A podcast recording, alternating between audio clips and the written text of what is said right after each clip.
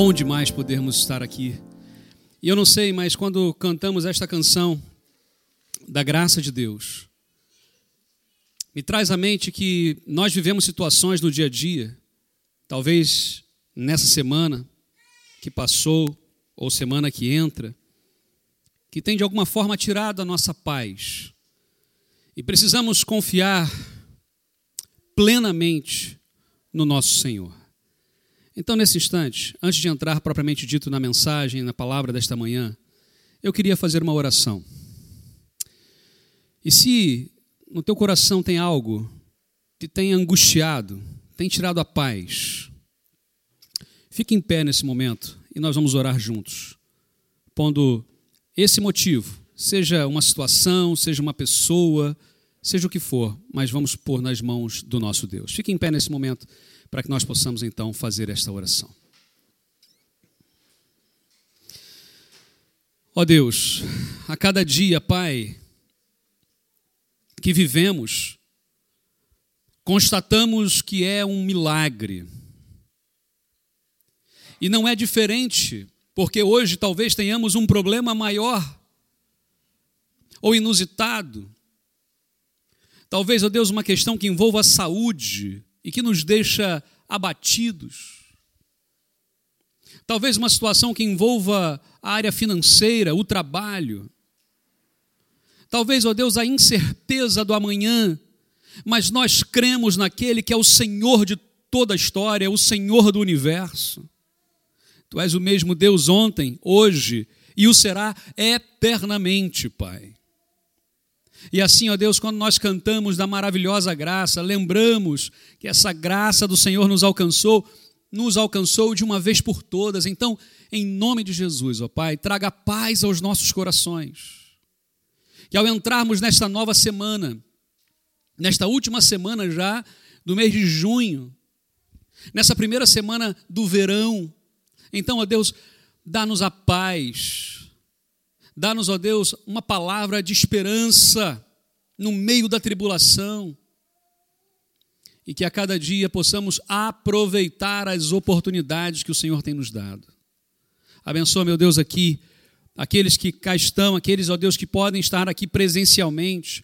Abençoa, meu Deus, os nossos irmãos agora e amigos também que estão em casa, acompanhando agora pela internet. Toca, ó Deus, nos corações de cada um, onde quer que estejamos, estamos unidos agora pelo poder do Espírito Santo de Deus. E assim, ó Deus, preparados com o coração já quebrantado na tua presença, queremos ouvir a tua palavra. Portanto, ó Pai, fala conosco em nome de Jesus. Amém, Senhor. Os irmãos podem assentar. Novas oportunidades, e eu já convido para que possamos todos abrir a palavra de Deus em Colossenses capítulo 4, versículos de 2 a 6. Semana passada iniciamos a, a pregação, a exposição desse texto bíblico, uh, Colossenses capítulo 4, versículos 2, 3 e 4. E hoje, então, quero concluir essa palavra trazendo uh, Colossenses capítulo 4, versículos 5 e 6. Mas eu vou ler esse bloco, ok? Então pode aí abrir a sua Bíblia ou, ou aceder aí pela, pela uma aplicação, pela internet. Uh, e aqueles também que estão em casa também, façam aí da mesma forma. Uh, vamos ler a palavra de Deus. Eu vou ler na versão Almeida, revista e atualizada, mas uh, os, irmãos, os irmãos e amigos podem abrir uh, e ler também, acompanhar na versão que aí uh, tiverem. Diz assim a palavra do Senhor: Perseverai na oração, vigiando com ações de graças. Suplicai ao mesmo tempo também por nós, para que Deus nos abra porta à palavra, a fim de falarmos do mistério de Cristo, pelo qual também estou algemado, para que eu o manifeste como devo fazer. Agora sim, o versículos 5 e 6, que é a base para a nossa reflexão hoje. Portai-vos com sabedoria para com os que, de, os que são de fora, aproveitai as oportunidades, a vossa palavra seja sempre agradável, temperada com sal, para saberdes como deveis responder a cada um. Vamos orar mais uma vez. Pai, A tua palavra por si só tem todo o poder e autoridade sobre as nossas vidas, ó Deus. E por isso mesmo, nesse instante, é com humildade que pedimos que o Senhor use o teu servo como mero instrumento em tuas mãos, para que a tua palavra, ó Deus, encontre lugar nos corações aqui, no meu coração, no coração da minha família, no coração da nossa família aqui, a tua igreja aqui reunida e de todos aqueles que também ainda ouvirão esta palavra. Oramos agradecidos em nome de Jesus. Amém, Senhor. Novas oportunidades, parte 2. Né? A semana passada, então, iniciamos essa mensagem falando sobre as novas oportunidades que Deus tem para nós, novas oportunidades que Deus tem nos dado neste tempo estranho, neste tempo diferente, neste tempo, por que não dizer, esquisito que a gente vive, onde algumas pessoas estão talvez muito ah, negativadas, não é?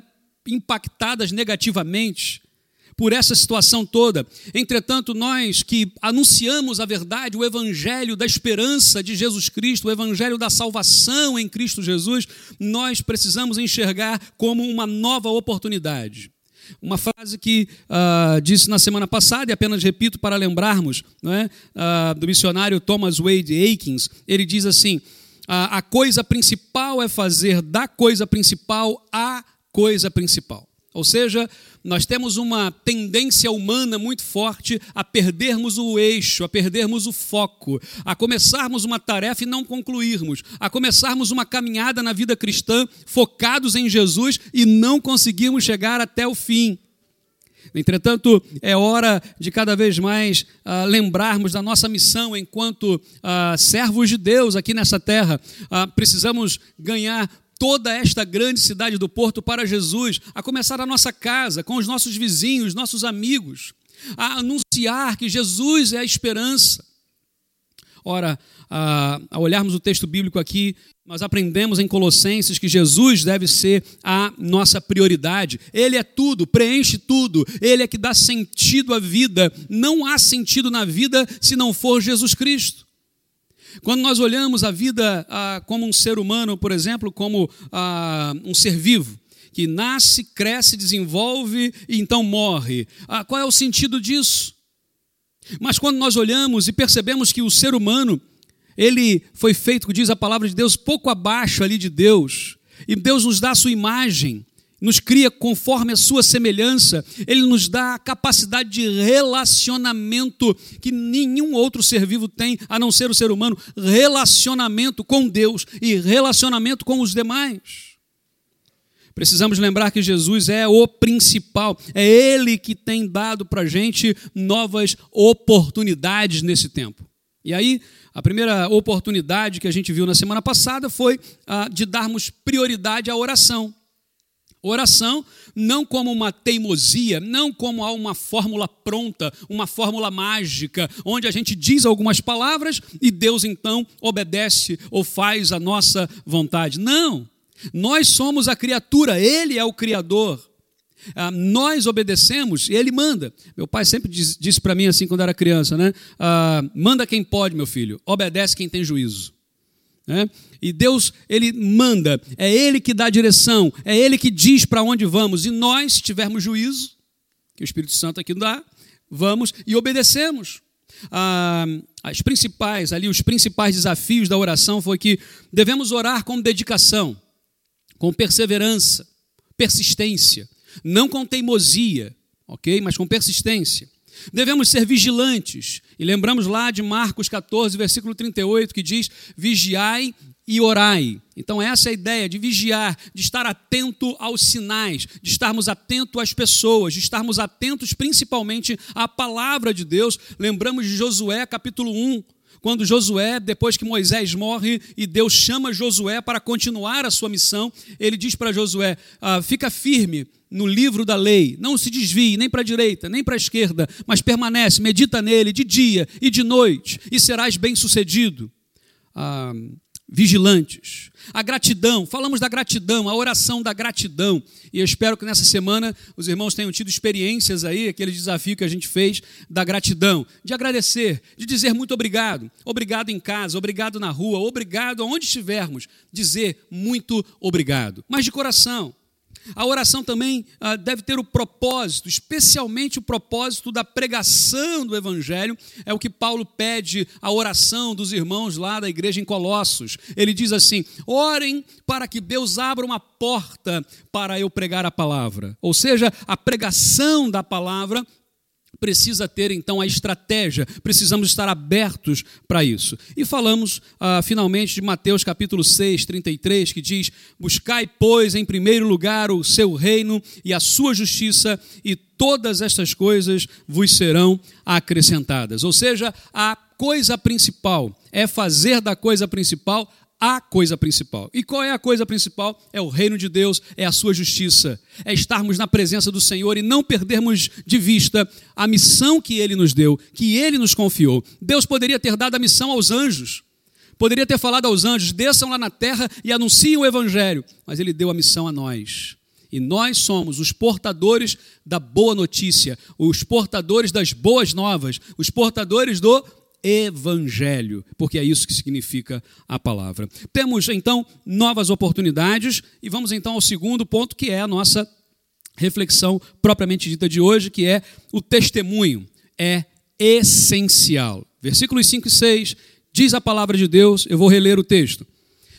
Portai-vos com sabedoria para com os que são de fora. Aproveitai as oportunidades. A vossa palavra seja sempre agradável, temperada com sal, para saberdes como deveis responder a cada um. Meus irmãos e amigos aqui e aqueles que nos acompanham também pela internet, se a oração deve ser prioridade uh, prioridade nos nossos corações, na nossa agenda, o testemunho deve ser constante, deve ser perene, deve ser natural em nossas vidas. Aqui está um ponto fundamental na vida cristã: o testemunho. Quem somos? O que fazemos? O que falamos? Paulo, o apóstolo, ele orou aqui, pediu oração, na verdade, para que uh, ele pudesse partilhar o evangelho. Mas agora, aqui nos versículos 5 e 6, ele, na verdade, conclama aos irmãos, conclama a igreja que estava fora da prisão, porque Paulo estava preso e acorrentado, mas ele falando aos que estavam fora, fala assim: deem testemunho, testemunhem de Jesus, mostrem através da sua vida que Jesus Cristo é o Senhor, que Jesus Cristo é amor, que Jesus Cristo é esperança. Mas o que é necessariamente o tal do testemunho cristão? Algumas pessoas, na verdade, chegam a ganhar dinheiro com isso. Já viu isso? Há uma onda, né? Acho que já houve mais no passado, de pessoas que falavam assim: vamos contratar fulano de tal, é um ex-artista, ou é um artista, ou é alguém famoso, uma celebridade, que se converteu a Cristo, e vamos convidar para vir na nossa igreja dar o testemunho de conversão. E pagava-se um valor para aquela pessoa ir chegar lá e dizer assim: então, aconteceu isso, contava uma história, o testemunho é, é interessante isso, uh, observarmos como que uh, Paulo vai alertar também sobre isso, sobre os mercadejadores, né, aqueles que mercadejavam, transformavam o evangelho em mercadoria. E nós temos que ter cuidado, muito cuidado com isso. Mas hoje eu sinto falta muitas vezes do testemunho nosso, testemunho de conversão. Lembrarmos-nos de como é que Jesus nos resgatou, partilharmos a esperança que está no nosso coração. Mais do que nunca temos nos calado, não partilhamos, às vezes por vergonha, às vezes por, ah, eu, eu não quero causar a impressão de que eu sou arrogante, então eu prefiro não falar, porque se eu for falar que Jesus fez isso, fez aquilo, as pessoas podem entender errado, podem entender de forma equivocada. Quando na verdade é a nossa história, é aquilo que Jesus fez em nós, que é a arma mais poderosa em termos de pregação do Evangelho. Olha, um pastor pode vir aqui estudar o texto bíblico no grego, no aramaico, no hebraico, pegar o fenício antigo, fazer cruzamento de palavras, fazer uma exegese, uma hermenêutica, palavras desse tipo, uma apologética, seja lá o que for. E aí vem aqui no sermão faz um sermão maravilhoso da palavra, da exposição. E pode ser que ninguém entregue a sua vida a Cristo. Pode ser. Eu creio que a palavra tem o poder, e creio, e já vi a palavra transformar pessoas instantaneamente, porque é assim que a palavra de Deus faz. Mas sabe, ah, em termos de números, né, em termos numéricos, em termos percentuais, qual é a forma mais eficaz da pregação do Evangelho? Nossas vidas. São as nossas vidas. Por isso que 1 Pedro 3,15 vai dizer o quê? Santificai-vos a Cristo, mas estáis sempre preparados para responder com mansidão e temor a todos aqueles que pedirem a razão da esperança que há em vós. Ou seja, quando as pessoas olham para a nossa vida, elas precisam ter aquela, aquela caraminhola na cabeça. Caraminhola? Entendem? Caraminhola? É isso então, é isso mesmo. Caraminhola é exatamente isso. Não tem tradução, não tem explicação. É aquela coisa que fica lá perturbando, a pulga atrás da orelha. Pulga atrás da orelha? Pronto. Pulga atrás da orelha é a caraminhola. Né? Por que, que a pulga está atrás da orelha? Também não sei. Né? Também não sei. Deveria estar tá no cão, mas está na, na, atrás da orelha. Né? Enfim, ah, as pessoas precisam olhar para a gente e ficar com a pulga atrás da orelha. Precisam ficar com a caraminhola na cabeça, percebendo assim, o que, que tem de diferente na vida do João? O que, que tem diferente na vida da Maria? O que, que tem diferente na vida do Antônio, do Joaquim? Do Figueira, falei os três logo. o que, que tem diferente na vida dessa pessoa que ele, mesmo diante do problema, mesmo diante das dificuldades, ele não perde a esperança? Pode estar, às vezes, com os problemas ali, chegando no limite, mas ele continua firme, sóbrio. O que, que tem de diferente na vida dessa pessoa? E nós poderemos dizer a presença de Jesus, o Cristo. Versículo 5, ele fala um pouco sobre isso. Testemunho cristão é a maneira de agir, a maneira do, de proceder. Nós reconhecemos a Cristo. Não é aqui, a ideia não é viver um teatro. Porque há pessoas que dizem assim, ah, testemunhar de Cristo é assim. É, quando eu estou no trabalho, eu não posso falar palavrão, eu não posso é, ser mais duro com a pessoa, eu não posso é, roubar, eu não posso. Ora, é óbvio, mas é só quando eu estou lá no trabalho, onde as pessoas estão me olhando, então eu tenho que dar meu, meu testemunho. Isso é um teatro.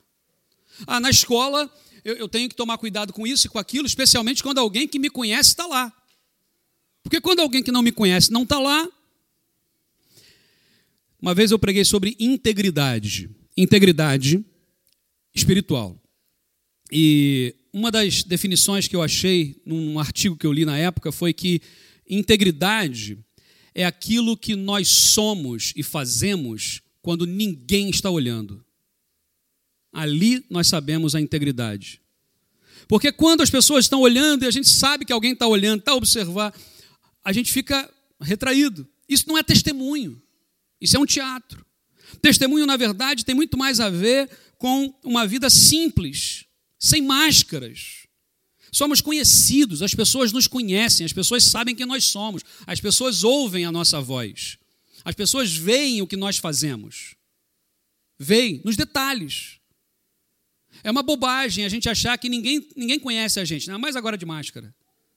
Né? Ainda mais agora de máscara. É, põe a máscara, ninguém me conhece. Não é assim não.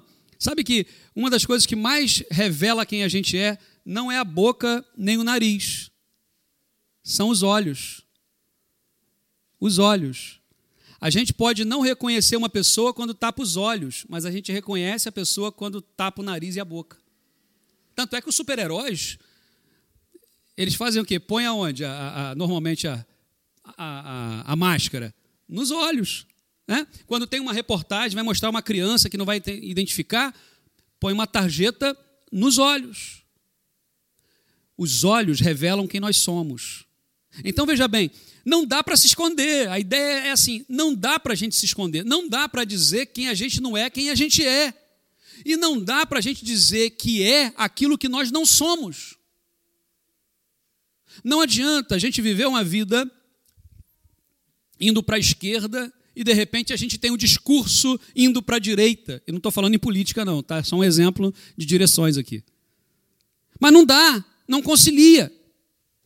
Somos reconhecidos pelas pessoas, seja na família, os vizinhos, o trabalho, na escola. As nossas palavras, as nossas ações são vistas, são ouvidas, percebidas pelas pessoas que nos cercam. Aqui, ah, o que falamos e fazemos precisa demonstrar que Jesus está presente em nós. As pessoas precisam enxergar os, o caráter de Cristo em nossas vidas. Ou aqui, na igreja aparecemos às vezes até pessoas boas, Né? Chegamos, cumprimentamos toda a gente, na verdade, damos cotovelada agora em toda a gente. E aí a gente senta, e aí a gente faz, a gente canta e tal. Mas no trabalho a gente defrauda um cliente.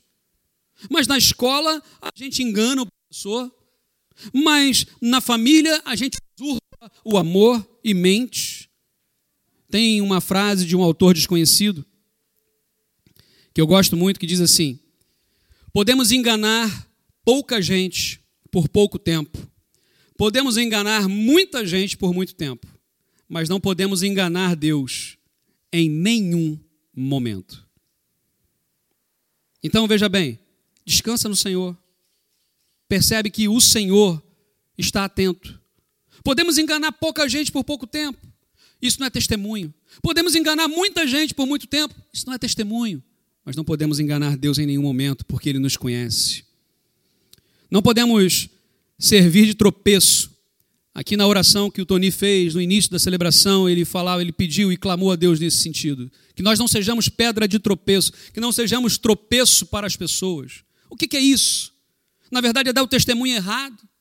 A, a vida cristã precisa ser simples, precisa ser verdadeira. Precisamos sim ter uma estratégia de vida, uma estratégia de partilha do Evangelho, uma estratégia para alcançar a nossa família para Jesus, no sentido de dar a eles a esperança que nós temos. Ora, o que é partilhar o Evangelho? O que é pregação do Evangelho? Se não tão somente um ex-faminto dizer para um faminto onde é que encontrou comida? Isso é vida, é simples, mas não pode ter artimanhas é sem artimanhas, sem premeditações. Tem gente que só faz as coisas assim, não dá ponto sem nó. Tem essa expressão? Não dá ponto sem nó. Há pessoas que tudo que você vai conversar tem que ter cuidado. Cuidado. É sem malícia, é sem hipocrisia, é sem segundas intenções. Ah, temos aqui um problema muito grande, que é quando nós fazemos isso, que não é para fazer, acabamos por não dar o testemunho de Jesus. Jesus ele, ele vivia intensamente, plenamente, plenamente homem, plenamente Deus. E vivia dessa forma aqui na terra, enquanto sujou o seu pé na poeira dessa terra, por onde ele passava, as pessoas que precisavam dele, ele abraçava, ele olhava nos olhos. Se precisasse repreender, repreendia, se precisasse curar, ele curava, se precisasse dar uma palavra de esperança, ele dava. Se precisasse se arriscar por alguém, ele se arriscava. Jesus,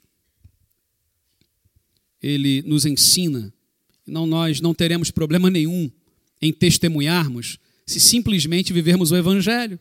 E aí as nossas palavras, o nosso comportamento, até mesmo no namoro, no casamento, nos negócios, nos estudos, no trabalho, onde quer que for, nós seremos a mesma pessoa. A mesma pessoa. Porque Jesus está lá, Jesus habita em nossos corações. Precisamos aproveitar cada oportunidade.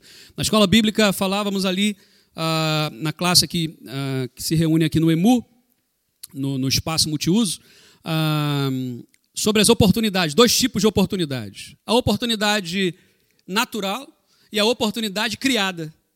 Nós temos oportunidades naturais, ou seja, aparecem para a gente, no sentido de podermos partilhar do Evangelho. É aquela pessoa que passou por uma situação, e pede uma palavra, pede uma oração. É a pessoa que quase que lembra das pedras, as pedras clamarão.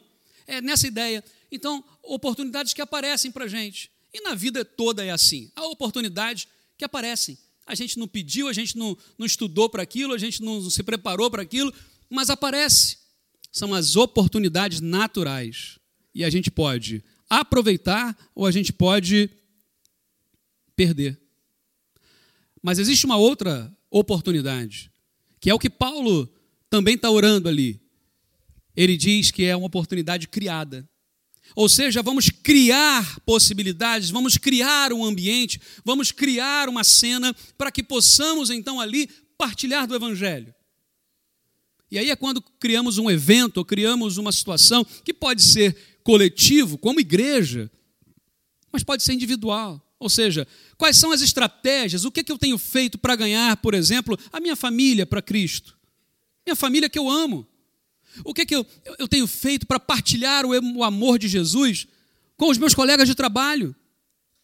O que, que eu tenho feito como estratégia para partilhar o Evangelho, para partilhar a esperança de Cristo com os meus vizinhos? Meus irmãos, são perguntas que eu sei que muitas vezes nos incomoda, porque nós temos uma tendência muito grande na vida a nos distrairmos. Nós nos distraímos muito facilmente. Por isso que a coisa principal é fazer da coisa principal a coisa principal, porque a gente distrai muito fácil. Eu tenho um problema para, por exemplo, para estudar ou para ler. Eu preciso ter silêncio ou preciso e me desenvolvi isso é de ter um barulho controlado. O que, que é isso? Uma música, alguma coisa assim, normalmente sem letra. Um instrumental. Então, eu ponho lá meus fones no ouvido e pronto, ponho um volume razoável, onde os barulhos em volta ficam isolados e eu estou ali. Eu tive que fazer isso por quê?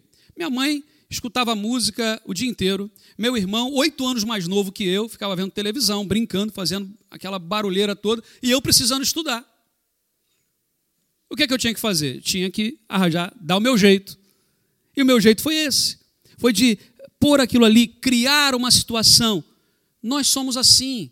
Cada um de nós aqui, nós somos criativos. Nós criamos situações para nos desenrascarmos, criamos situações para melhorarmos uma situação no trabalho, criamos situações para melhorarmos, por exemplo, não era possível reunir, mas se tivéssemos espaço, dava. Então, tira-se os bancos. Ah, põe-se as cadeiras, põe um, um espaço maior demos o nosso jeito. Ah, mas temos os nossos irmãos que estão em casa, que ainda não podem vir por uma questão de saúde ou até mesmo de opção, estão lá. Então, transmitimos ao vivo, temos aqui em direto e vamos interagindo. Damos o jeito. Ah, um outro ensinamento também que eu sempre tive foi: na, tudo tem jeito na vida, exceto a morte. Só que Jesus, até para a morte, tem jeito porque todo aquele que crê em Cristo Jesus tem vida eterna garantida. Amém? É essa palavra que precisamos lembrar. Paulo aproveitou o tempo que estava preso. Ele aproveitou, partilhou o evangelho com os guardas. E os guardas não podiam sair da, da, da cela, não podiam sair de perto. Tinham que ouvir o evangelho. Estava ali. Ele aproveitou a oportunidade. Ele escreveu cartas para as igrejas.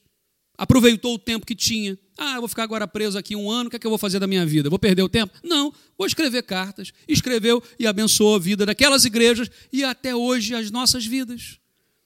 A grande pergunta é: o que, que nós temos feito com as oportunidades naturais que nos aparecem e o que podemos criar de oportunidades para partilhar o amor de Deus, as grandezas de Deus com as pessoas que nos cercam. Novas oportunidades. Eu quero ler um texto de Joaquim Dias que diz assim: Quando Cristo é tudo, participamos da sua obra com a oração e o testemunho. Priorizamos a oração constante, interessada por Cristo e no seu reino fazemos questão de dar lugar à palavra de Deus e não à nossa vontade pessoal. E ainda vivemos e falamos de modo a conduzir pessoas a Cristo. Resumindo esse texto da palavra de Deus. E por fim, nós vamos louvar ao Senhor mais uma vez. Eu quero ler esse mesmo texto de Colossenses na versão A Mensagem. Creio que na semana passada já o fiz mas quero reler. Diz assim: Orem com dedicação, fiquem atentos de olhos bem abertos, em atitude de gratidão. Não se esqueçam de orar por nós, para que Deus me dê novas oportunidades de anunciar o mistério de Cristo, mesmo enquanto estou neste cárcere. Orem para que toda vez que eu abrir a boca, consiga tomar Cristo, tornar Cristo conhecido deles. Aí vem o versículo 5, 6 agora, nessa versão. Sejam cautelosos enquanto vivem e trabalham entre os descrentes. Não sejam ingênuos. Aproveitem ao máximo cada oportunidade e sejam agradáveis no falar. O objetivo é aproveitar bem a conversa E o diálogo não é derrotar a pessoa num debate. Pregar a palavra de Deus não é derrotar uma pessoa que pensa ou crê diferente da gente num debate, mas é simplesmente partilhar, mostrar a nossa vida. Porque sabe quem é que convence do pecado, da justiça e do juízo? Quem é? O Espírito Santo de Deus. Nós fazemos a nossa parte, anunciamos. O Espírito Santo faz a parte dele, transforma, traz esperança, vida e renovo. Que Deus nos abençoe.